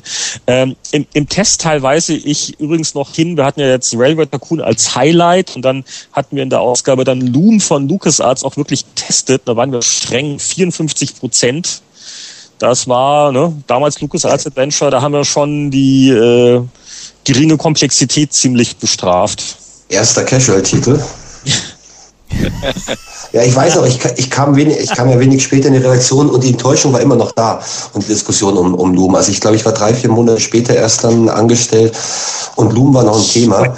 Lustig ist, wenn, wenn man guckt, was der Michael Hengst kritisiert in seinem Meinungskasten. Ja, eben, ein, den Hardcore-Spieler schlecht, den Hardcore-Spieler schlechthin natürlich ja, ja. auch. Also ich muss immer sagen, also das, also, also das Naja-Foto von Michael Hengst, damit kriegst du jedes Kleinkind dazu, seine Suppe zu Das ist wirklich, also seit drei Powerplay 97, dieses Naja ist äh, lässt, okay, wo ist das hier? Äh, und äh, und er schreibt, selbst blutige Adventure-Anfänger haben Loom in maximal acht Stunden durchgespielt. Das war damals Grund für eine massive Abwertung. Acht Stunden ist heute in einem neuen Singleplayer-Konsolenspiel, das ist viel. Ist das guter Durchschnitt, ja. Ich wollte gerade sagen. Also viel, viel ist es nicht, aber es ist wirklich, würde ich sagen, Durchschnitt. Also ein, ein, ein ähm, Call, äh, Modern Warfare 2 hat man in der Zeit zum Beispiel durchgespielt. Und da, da haben wir uns schon alle, alle, alle geändert. Also nicht nur der Markt hat sich geändert, also auch die, die Spielerezensenten. Also es würde doch heute keiner hergehen und sagen. Ach, das kommt doch vor. Ja, und, aber, aber ich möchte betonen, mit, mit weniger Handlung als bei Loom. Ah, ah, das nur so am Rand. Ja, das ist vielleicht Modern Warfare 2, vielleicht nicht das beste Beispiel für eine tolle Story. Vielleicht gibt's da auch ein Loom Add-on Pack oder sowas, das man dann irgendwie vertreiben kann. Genau, aber ich habe sogar gut gegeben. Mir hat's ganz gut gefallen, aber äh, ja, war schon echt äh, Kurz. Ja, aber, ich ist, äh, ja, aber das ist eins der ersten Spiele, die versucht haben, die Musik noch ein bisschen einzubinden. Hat, hat man nicht so komponiert in einer gewissen Art und Weise? So kleine Melodien oder so? Ja, ja, du ja, hast man hat schon nachgespielt. Nur nachgespielt. Ja, wohl, das ist ja auch wegweisend eigentlich. Ja, das hat dann Nintendo fünf Jahre später mit Ocarina of Time geklaut, sozusagen, das Spielprinzip. Ah. Wobei es intelligenter eingesetzt wurde. Und, und okay, eine Sache, die mir noch aufgefallen ist, dann dürfen auch andere äh, noch im Heft blättern und was sagen, dann bin ich mal kurz wieder ruhig. Äh, Powerplay 97, ähm, Editorial auf Seite 3 vorgestellt, ein neuer Redakteur, Volker Weitz. Hallo Volker. Nein, also er ist nicht in der Leitung, aber äh, schöne Grüße an Volker. Ist, ist Volker immer noch in Frankfurt bei diesem Ökotest-Magazin? So viel ich weiß, ja. Ja, ja, ja. ja. Der ist dort inzwischen auch, ähm, glaube ich, sehr erfolgreich jetzt äh, Chef vom Dienst komplett geworden. Das, ich habe ja länger mit ihm bei der Bravo Screenfun auch zusammenarbeiten dürfen. War echt schön, ja. super netter Kollege. Hab's, und ähm, er hat ähm, wahnsinnig viel an der Backe, weil bei jedem Ökotest, bei jedem Test musst du alles komplett sauber belegen, was du getan hast, was, wen du angerufen hast, wen du nachher, weil sobald das Ding draußen dich. ist, kommt die Armada, am Erstverkaufstag kommt die Armada von Anwälten und ähm, mit den einstweiligen Verfügungen und versucht dich irgendwie rauszuklagen vom Kiosk. Lol. Also das ist eher ein bisschen derbe und aber ich glaube es ist Volker gesprochen, weil du das so gut weißt, hat er dir mal sein, sein Redaktionsleit geklagt? Äh, wir haben das letzte Mal gesprochen ungefähr vor einem Jahr gemeldet. Jetzt, mu jetzt muss ich aber sagen, das war doch das die beste Vorbereitung für Volker in einer Spiele Redaktion zu arbeiten. Denn da haben dich immer die Hersteller angerufen, sich beschwert, weil Absolut. die Testwerte nicht hoch genug waren in ihren Augen. Und da ist das doch jetzt eine Steigerung. Also war damals ja relativ harmlos. Also das waren dann keine einfälligen Verfügungen. Das waren nur, das waren dann nur erboste PR- und Marketingleute. Äh, und, und, und das hat ihn doch sichergestellt, dass er jetzt in der Lage ist, dann solche höheren äh, Aufgaben wahrzunehmen. Aber ich, glaub, ich glaube, wir, wir Volker könnte nach dieser Schule wahrscheinlich auch das BP Krisenmanagement übernehmen. Volker Wolf. Okay, also wir, wir, wir gucken mal, dass wir Volker mal irgendwann als Stargast reinkriegen, oder? Ja, fände ich ja. schön. Und äh, dann, dann übergebe ich jetzt noch an die, an die sonstigen Veteranen. Was habt ihr denn noch in PowerPlay 97? Äh, was ist euch da noch aufgefallen? Äh, ja, wenn wir noch Leute grüßen wollen, dann natürlich, Entschuldigung, äh, äh, Dragonflight, Talion, Erik Simon und Konsorten. Ja. Äh, der große Auftritt des deutschen Rollenspiels, ja. das ja jetzt inzwischen auch wieder lebt. Also die Deutschen, die ja auch mit den Gothics und Sacreds dieser Welt das Rollenspiel weltweit noch ein bisschen nach oben halten, so dieses klassische. Ähm, das hat so seine ein, äh, das deutsche Rollenspiel können wurde damals bewiesen. Hat aber auch ein paar Firmen ge gekillt, glaube ich, dass sie Rollenspiel entwickelt haben. Reline hat ja gleichzeitig an einem Rollenspiel gearbeitet. Die Entwicklungszeit von Rollenspielen, vor allem von deutschen Rollenspielen, war deutlich länger als von irgendwie Puzzlespielen. Oder ich will jetzt auch nicht sagen, dass die Geschichte von. Oder von Ach, da hat, da hat, da hat Brian, glaube ich, auch lange dran gesessen. Richtig, das, die Geschichte des deutschen Rollenspiels, mein Gothic ist auch nicht so völlig problemlos durch die letzten zehn Jahre gesegelt. Also, ähm, aber also jetzt so mit Sachen wie Dragonflight, das war halt so sozusagen der Pflock. Das, äh, das hat das besiegelt, dass das geht und hat dann in Deutschland eine Kultur dafür geschaffen, äh, auch eine Programmierkultur dafür. Was wurde eigentlich aus Erik Simon und Co.? Weiß das jemand? Der ist doch noch voll in der, in der Branche, glaube ich, oder? komplett in der Branche, ja. Ja, wo denn? Aber wo? In Öst ist selber in Österreich? Verschollen in Österreich. Ich wollte jetzt gerade er, wurde zuletzt bei den LA Lakers gesichtet. ich glaube, mich auch erinnern zu können, dass er auf jeden Fall in Österreich äh, ansässig ist. Also bei Google okay, kriege ich jetzt hier nur Feinstahl, Erik Simon Art und Design und Art Clubbing. Ich glaube, wir müssen da noch mal ein bisschen hinterher. Oder Erik meldet sich mal. Erik schreibt doch auch mal einen User-Kommentar auf spieleveteran.de, oder? Da, das ist doch was. Ähm, äh, ich, ich, ich glaube, Chris hatte doch irgendeine Anekdote, die, äh, die den Sommer 1990 gehört mit, äh, was war das gewesen mit irgend, irgendjemanden, der dann irgendwas gemacht hat oder irgendwie Atomino, irgendein Atomino-Entwickler, den du kanntest oder der hat, was war denn das nee, gewesen? das war von mir, das war... Ähm, Ach, du warst das? Äh, es gab bei der, aber ich weiß nicht, ob das jetzt so, so super spannend ist. Ich habe nur witzigerweise mit einem ähm, bei einem heute.de Artikel was rausrecherchiert. Und zwar gibt es den WuWu-Zählerfilter für die ähm, für die WM.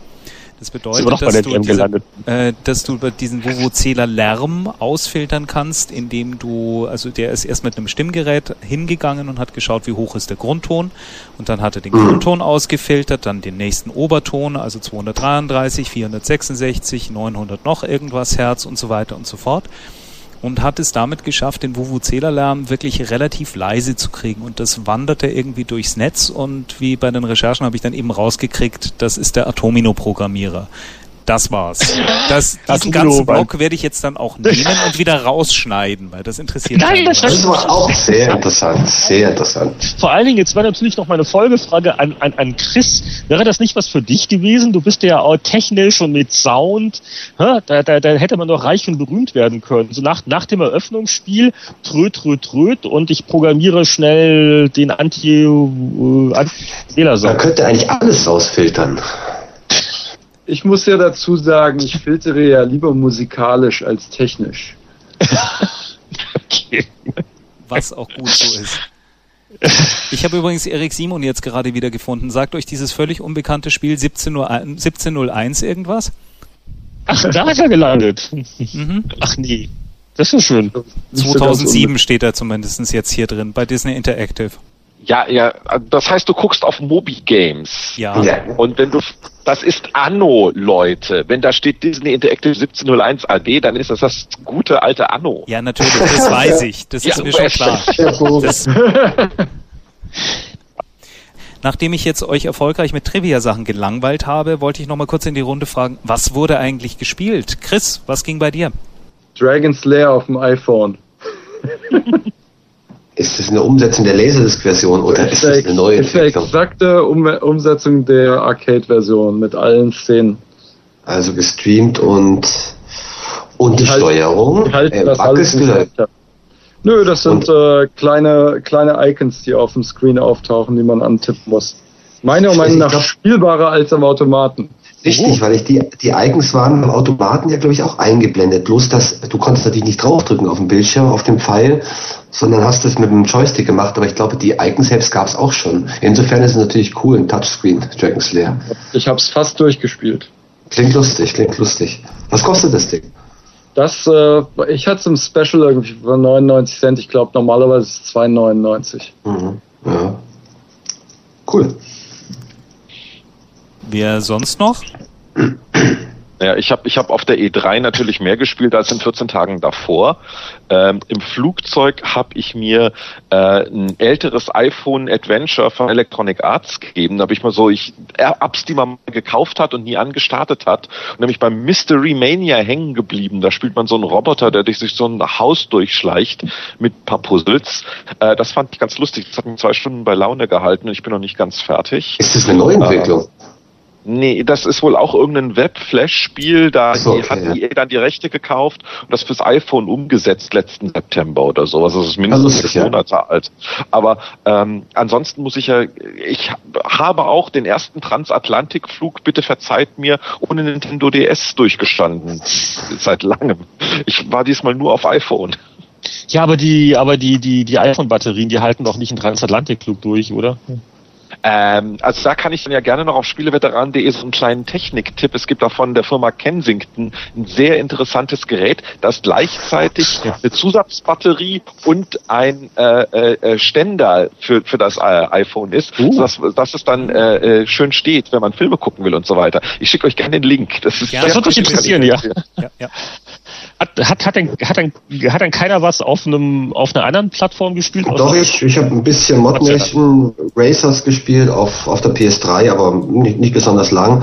Ist auch von sehr englisch oder europäisch von, von der Machart, also gerade die Benutzerführung und Ladezeiten furchtbar. Ähm, aber lustig war Castle Wolfenstein, ist natürlich schon ein bisschen älter. Das habe ich durchgezockt vor ein paar Tagen. Gutes Actionspiel, sicherlich kein, kein mega Meisterwerk, aber eine, eine gute Ballerei. Welche, welche Version? Sehr du. Äh, PS3, auf PS3 habe ich das gespielt. Ich glaube, eine Xbox-Version gibt es natürlich noch. Achso, das, das, das, also das, das, das, das, das jüngste Castle Wolfenstein. Ja, richtig, das jüngste genau, und so neu ist es nicht. Aber es ist auch kurz, auch, auch ein kurzes Spiel übrigens. Also steckt gar nicht mal so viel drin, ist auch gut, ist halt sehr äh, straightforward, also sehr Doom-mäßig, aber es ist jetzt kein Riesenspiel, wo du wirklich die, das, die Stadt, in der das Spiel äh, kannst noch ein paar Kleinigkeiten durchsuchen, aber leider irgendeinen versteckten Dungeon oder so gibt's da glaube ich nicht mehr.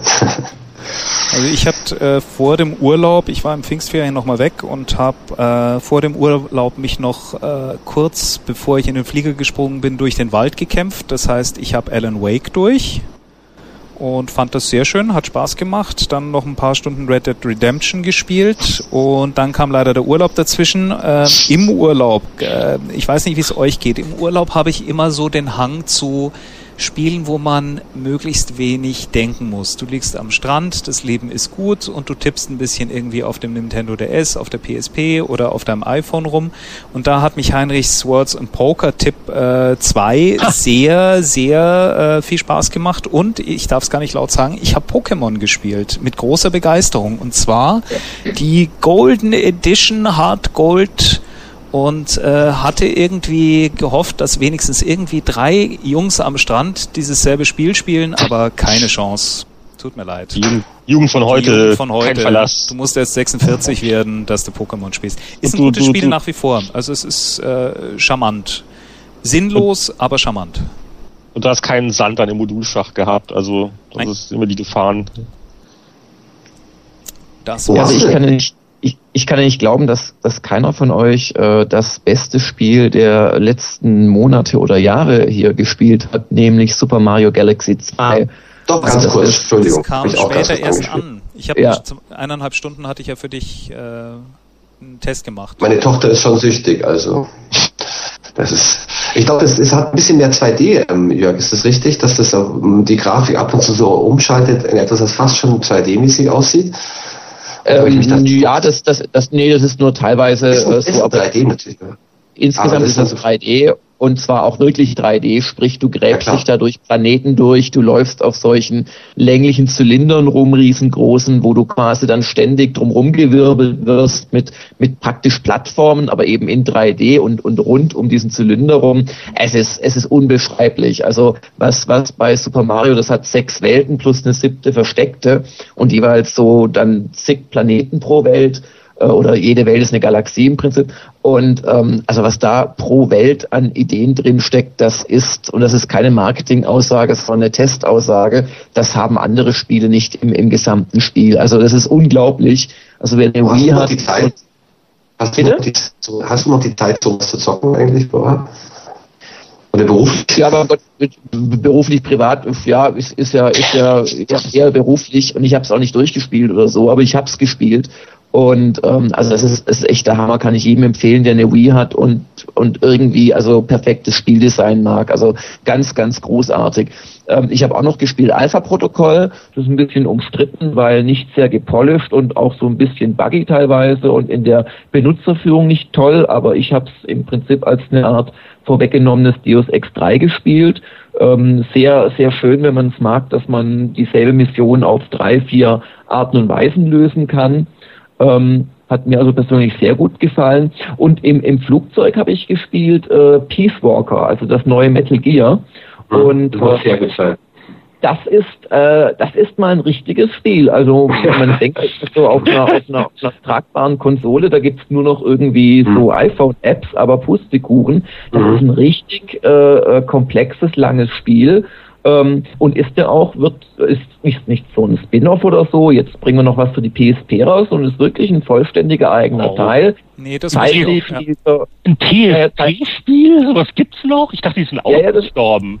Nee, ich habe auch vier Stunden, ich habe auch vier Stunden reingehängt gesagt, und also, es ist, das ist, hat das sehr ist, viel von. Ganz, ganz toll. Also richtig komplex. Äh, die Steuerung braucht ein bisschen, bis man sich dran gewöhnt hat. Ähm, aber es ist ja eh so ein kleiner Trend jetzt, dass man Nachfolger tatsächlich für PSP rausbringt. Äh, auch für das, das habe ich auf der 3 gespielt, für ähm, Valky Valkyria Chronicles. Das ist so ein runden mhm. Taktikspiel mhm. mit Heidi-Grafik, also glupfäugige äh, Leute, die komische Sachen sagen, aber taktisch sehr anspruchsvoll. Und da wird es auch den offiziellen Nachfolger nur für PSP geben. Also kann ich auch empfehlen. Ja, das waren so die, die großen Sachen, die ich gespielt habe in den letzten paar Wochen. Also ich, ich, ich mach's ganz kurz. Äh, ich habe mal wieder Dragon Age rausgekramt. Äh, Spiele, die eigentlich zu lang sind, aber irgendwie sind Story und Charaktere zu faszinierend. Ähm, äh, das ist so das, das eine große Spiel, wo ich noch ab und zu reingeguckt habe. Äh, ansonsten habe ich so, so, so ein bisschen Fußball-WM-Sachen auf Facebook, was man halt so nebenbei macht.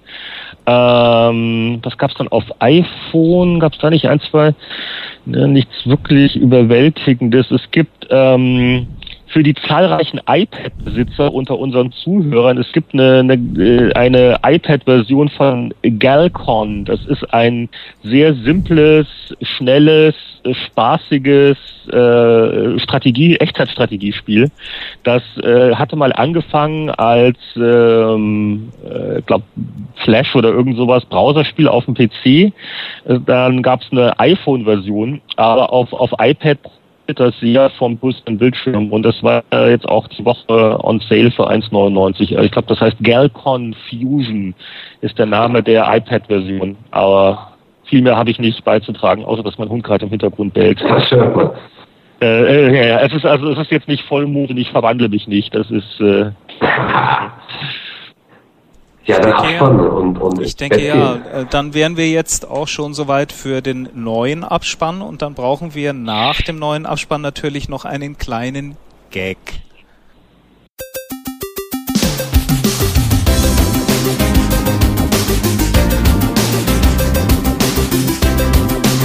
Während die Herren nun munter weiter diskutieren, kommen wir forsch zum Abspann. Der Spieleveteranen-Podcast ist ein privater Podcast. Sie erreichen ihn unter www.spieleveteranen.de. Auf diesem Blog finden Sie Informationen, Links und können sich an Diskussionen beteiligen. Wir wünschen Ihnen viel Spaß. Bis zum nächsten Mal.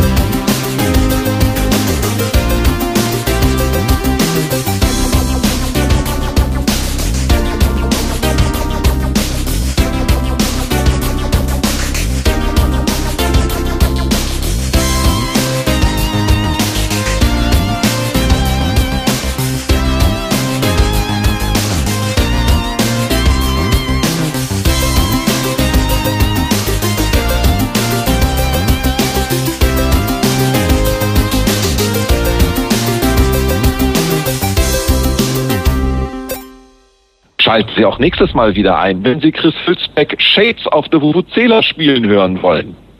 Wo ist denn jetzt schon wieder meine siebte Stimme hin?